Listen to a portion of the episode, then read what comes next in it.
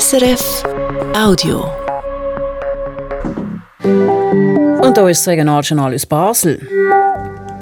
Langs wartet in Basel. Über die Initiative Basel baut Zukunft stimmt Basel voraussichtlich erst nächstes Jahr ab.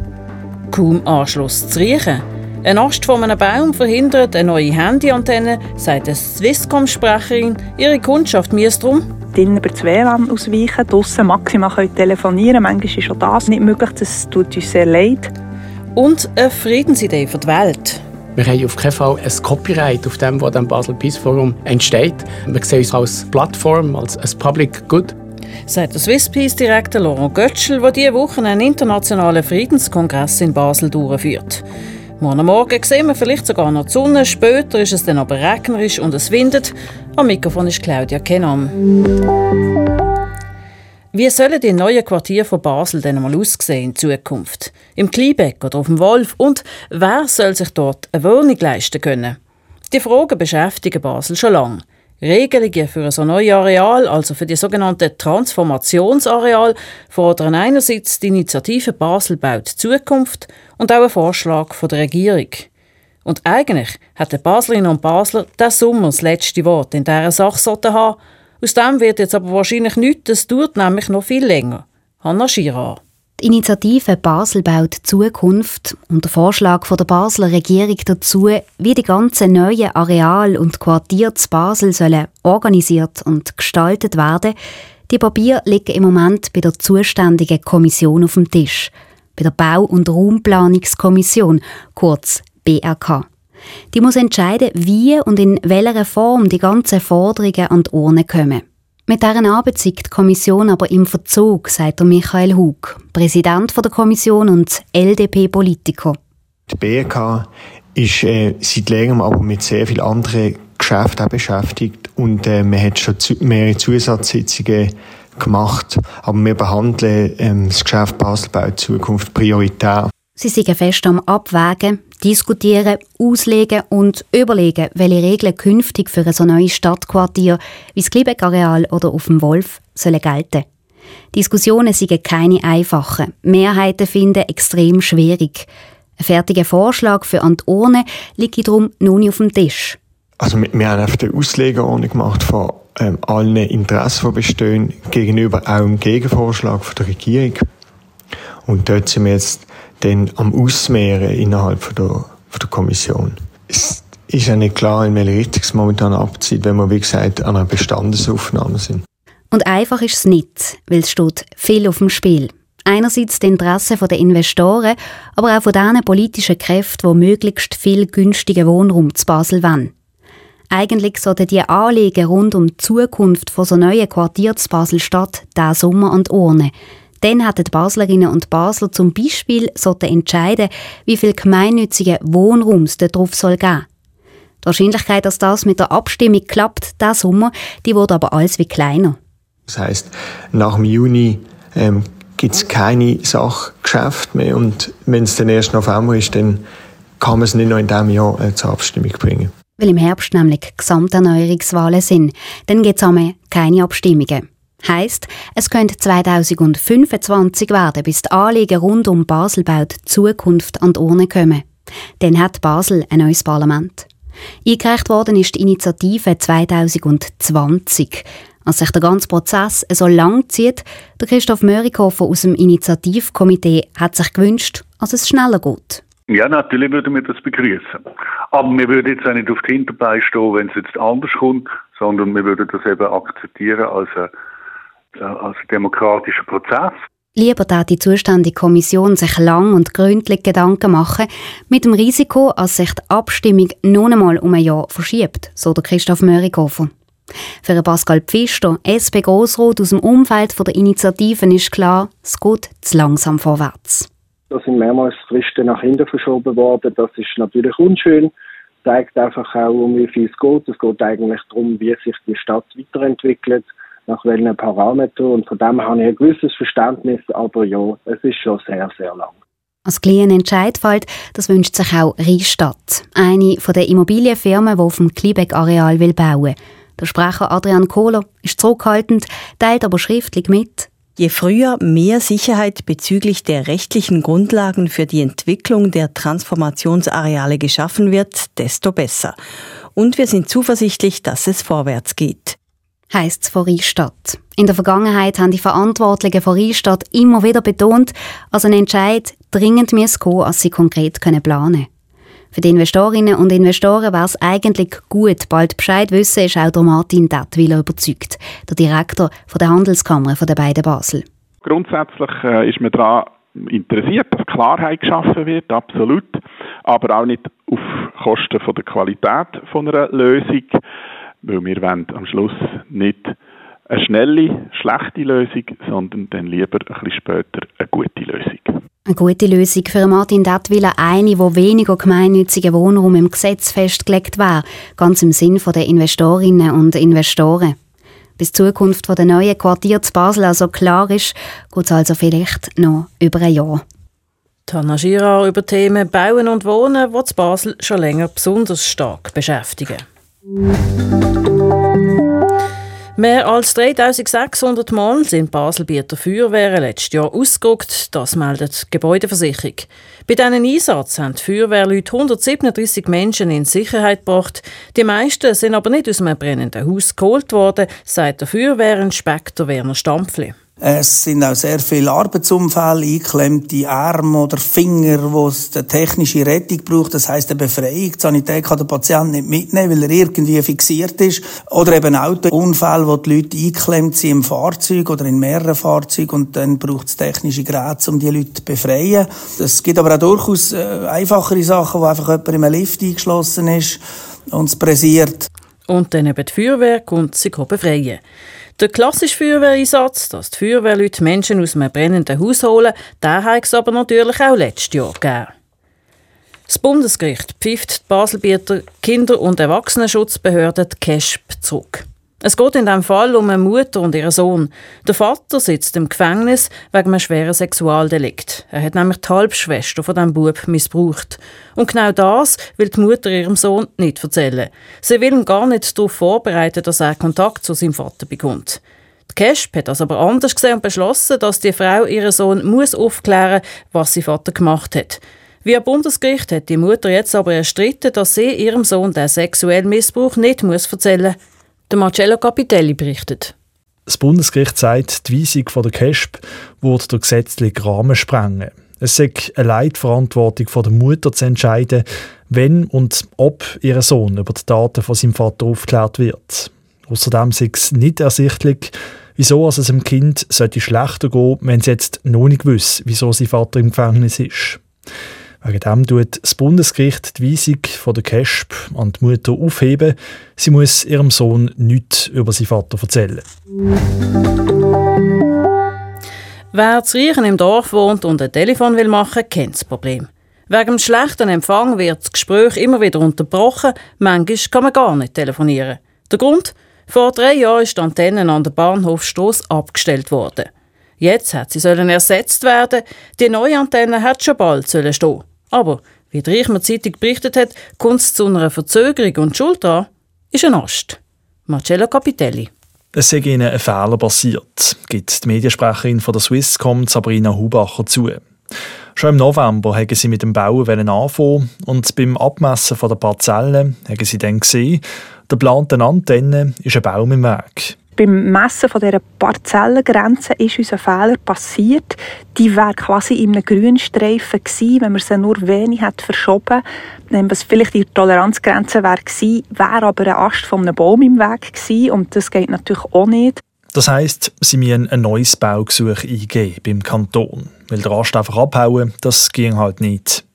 Für ihre Kundinnen und Kunden bedeutet das also vorerst einmal warten und mit dem schlechten Empfang weiterleben. Ja, uns tut es einfach sehr leid, dass das, äh, die Situation, die bedauern wir äh, natürlich schon die ganze Zeit. Es ist wirklich äh, es ist mühsam für unsere Kundinnen und Kunden. Es ist seit drei Jahren, wo sie einfach teilweise sehr, sehr schlechten Empfang haben. Aber drinnen müssen über das WLAN ausweichen, draussen maximal können telefonieren. Manchmal ist auch das mal nicht möglich. Das tut uns sehr leid. Eigentlich hätte in Riechen überhaupt kein Funkloch entstehen Ursprünglich war die Idee, dass es gerade eine neue Antenne gibt, wenn die alte an der Bahnhofstrasse abgestellt wird. Das war vor drei Jahren.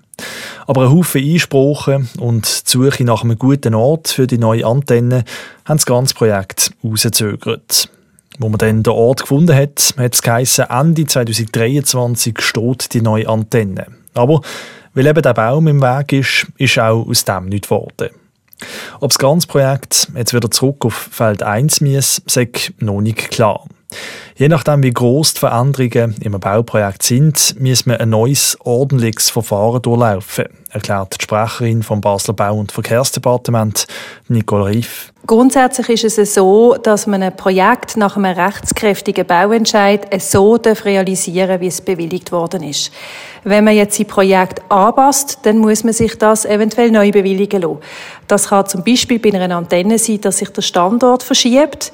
Mit einer Verschiebung tut sich zum Beispiel auch der Perimeter von einspracheberechtigten Personen verschieben und dann muss man ein neues Baubegehren ähm, stellen mit allem, was dazugehört. Das heißt, es gibt ein Prüfverfahren, es gibt eine Publikation und es kann auch zu einem Einspracheverfahren kommen, wenn Einsprachen eingehen. Swisscom sagt, die Antennen zu riechen müssen wir um zwei bis drei Meter verschieben. Ob das schon genug ist, als das Projekt nochmal bei Null muss anfangen, könnte Nicole Riff nicht sagen. Es ist ein hängiges Verfahren. Bei der Swisscom ist man aber nicht so zuversichtlich, als man ohne weiteres die Antennen jetzt aufstellen können. Sie rechnen damit, dass man nochmal ganz von vorne anfangen es ist doch eine Verschiebung von zwei bis drei Meter und das hat eben dazu geführt, dass wir die Pläne anpassen, die Unterlagen nochmal einreichen und wenn das, das ausgeschrieben wird, wo wir, da, da gehen wir auch davon aus im Moment, dann äh, kann das einfach wirklich nochmal Verzögerungen geben, leider, ja. Und zwar, wie es auch nochmal könnte Einsprachen geben bis Swisscom-Kundinnen und Kunden zu riechen, also wieder einen guten Empfang haben, geht es noch einen Moment. Aber auch wenn der Empfang nicht super ist, die wichtigsten Anrufe, nämlich Notrufe an die Rettung oder die Sanität, die können wir immer machen, sagt Sabrina Hubacher. Da muss man sich wirklich keine Sorgen machen. Das ist eine Funktion, die wir Mobilfunkanbieter, die verschiedenen im Hintergrund schon seit Jahren haben installiert. Das ist auch in den Bergen das Thema. Der Notruf geht einfach immer über das beste verfügbare Netz. Und wenn jetzt ein Anbieter kein Netz hat, geht es nachher im Hintergrund über einen anderen Anbieter. Also Notrufe, die sind sichergestellt. Notrufe sagen also kein Problem zu riechen, auch ohne Swisscom-Antennen. Wie lange es geht, bis das Bauverfahren für die neue Antenne durch ist und sie dann auch aufgestellt werden können wir nicht abschätzen, sagt Sabrina Hubacher. Im Idealfall, also wenn es keine Einsprache gibt, brauche ich es aber sicher ein paar Monate. Der Marcello Capitelli hat berichtet. Sie hören das Regionaljournal Basel auf SRF 1, es ist 17 vor 6 die Woche findet das Basel Friedenskongress statt, das Basel Peace Forum. Um die 450 Leute aus aller Welt diskutieren über Frieden und wie man Konflikte wie Krieg lösen könnte. Organisieren tut das Basel Peace Forum die Schweizerische Friedensstiftung Swiss Peace aus Basel. Ihr Direktor ist Laurent Götschel. Ich habe ihn heute getroffen und von ihm wissen, was das Basel Peace Forum genau ist. Das ist äh, eine Konferenz, wo wir Leute aus äh, verschiedensten Bereichen der Gesellschaft, also einerseits Akademiker, aber auch Leute von NGOs, Leute aus der Verwaltung, Leute aus der Kunst, aus der Wirtschaft, aus dem Gesundheitsbereich zusammenbringen, um uns mit äh, Themen zu befassen, die mit Herausforderungen von der Friedensförderung zu tun haben. Das Ziel ist eigentlich, dass wir neue Ideen entwickeln, vielleicht sogar Innovationen können starten damit Bestrebungen für die internationale Friedensförderung noch besser werden. Was passiert denn mit den Outputs, sage jetzt mal, die an diesem Kongress passieren? Manchmal ist es gerade so, dass ein Output bei uns oder in unserem Umfeld bleibt hängen und den können wir mit über, wirken vielleicht sogar an der Weiterentwicklung mit. Manchmal ist es aber so, dass wir gar nichts davon mitbekommen. Jetzt ist es ja schon zum achten Mal, dass das Basel Peace Forum stattfindet. Und bei Zufall, zwei Jahre später, trifft man jemanden, der ihm sagt, ja, übrigens, das Projekt, das haben wir dann gestartet, wo ich dann die Idee hatte am Basel Peace Forum. Können Sie uns da ein Beispiel machen, eben gerade das, was Sie jetzt erwähnt haben? Also es hat mal ein Beispiel gegeben im Bereich äh, von digitaler Friedensförderung, wo es darum ist gegangen, ein Gefäß zu entwickeln, bereitstellen, wo Akteure aus der Zivilgesellschaft im Bereich von der Friedensförderung und Akteure im Bereich von internationalen Organisationen im Umfeld von der Vereinten Nationen, von der UNO, besser haben wollen zusammenarbeiten, um zusammen Gefäße zu entwickeln, damit sie sogenannte inklusivere Prozess, also Prozess, wo mehr Leute daran mitwirken können, die entwickeln, gerade in Ländern, die nicht so einen guten technischen Zugang haben zu gewissen Instrumenten. Was macht das denn mit Ihnen, wenn Sie hören, wir haben da etwas in die Welt rausgetragen?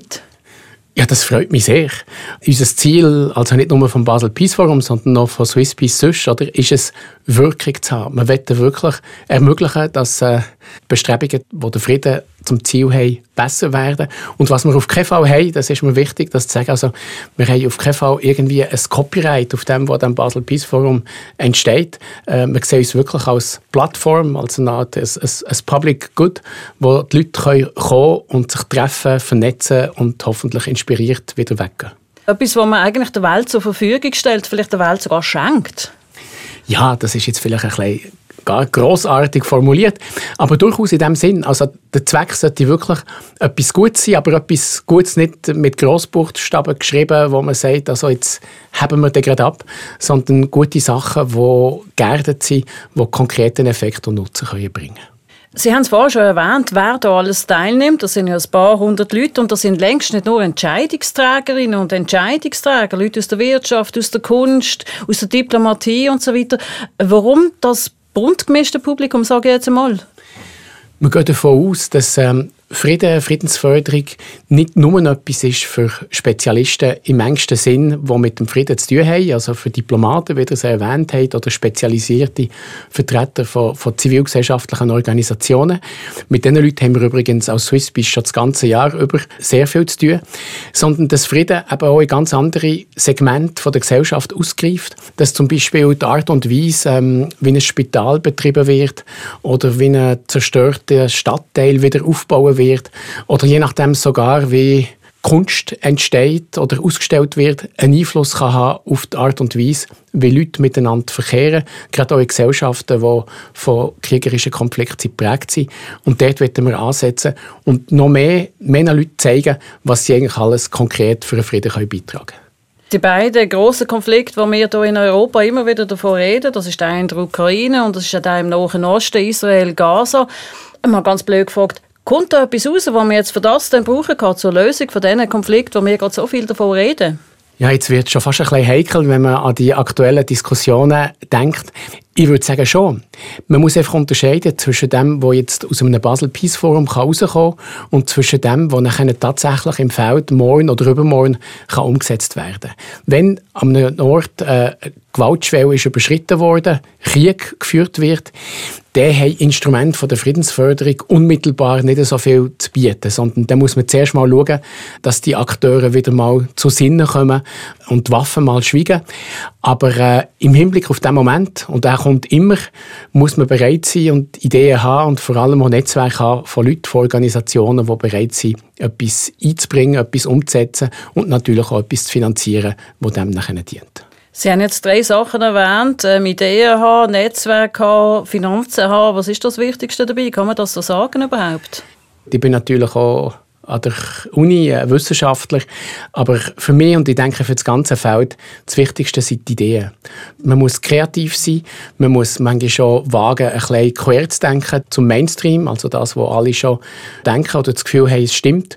Und nachher ist das Zweite sind Partner, weil man muss das ja können umsetzen und gerade so wie wir arbeiten, wir arbeiten nie von Basel aus in die ganze Welt aus, wir haben immer Partnerorganisationen, Individuen in gewissen Konfliktkontexten und nachher kommt das Dritte, das sind natürlich die Ressourcen, um das können umzusetzen. Aber ich würde es ganz klar in dieser Reihe vorgesehen.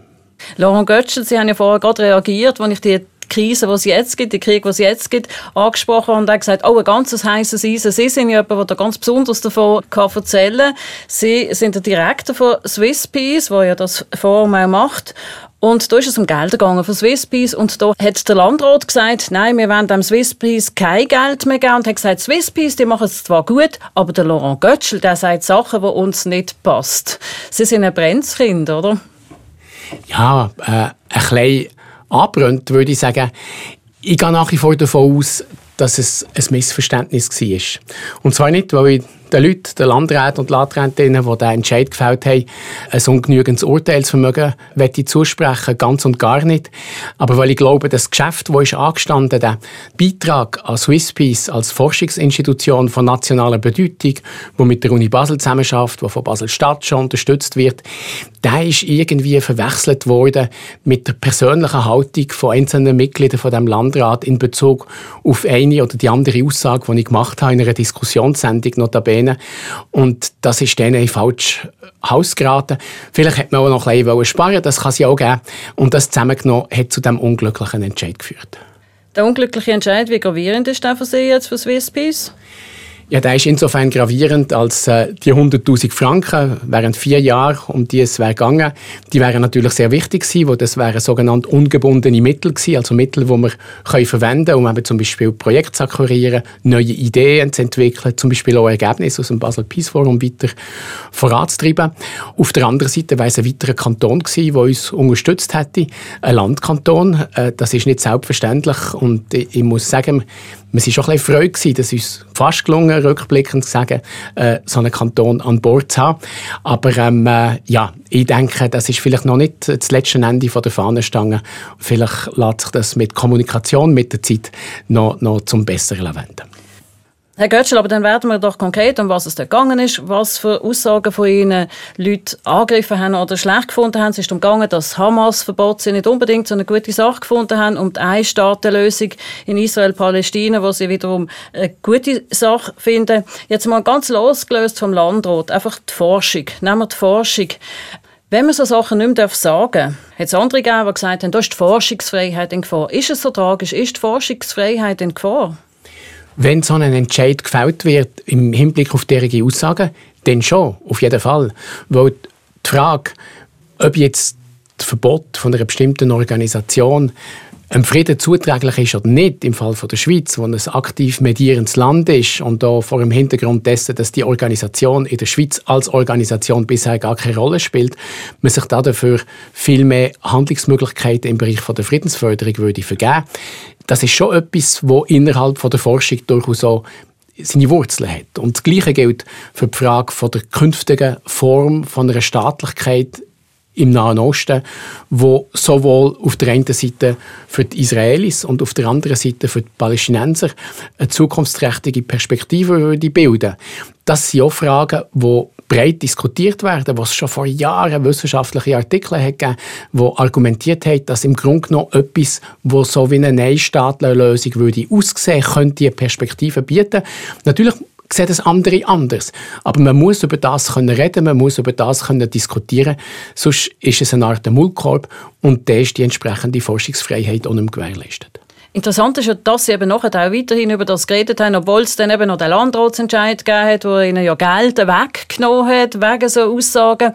Wie wichtig ist es, dass man eben dann gleich weiterredet, auch wenn es negative Folgen hat? Ich finde das absolut zentral und das ist mit der Grund, wieso ich weiter darüber geredet habe.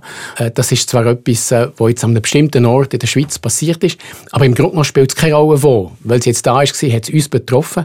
Aber grundsätzlich geht es um die Frage, wie kann man frei sich Gedanken machen, und zwar nicht einfach im luftleeren Raum, sondern als Forschende, gestützt auf entsprechende Methoden und Projekte und nachher zur Erkenntnis kommen und die auch öffentlich verkünden und diskutieren.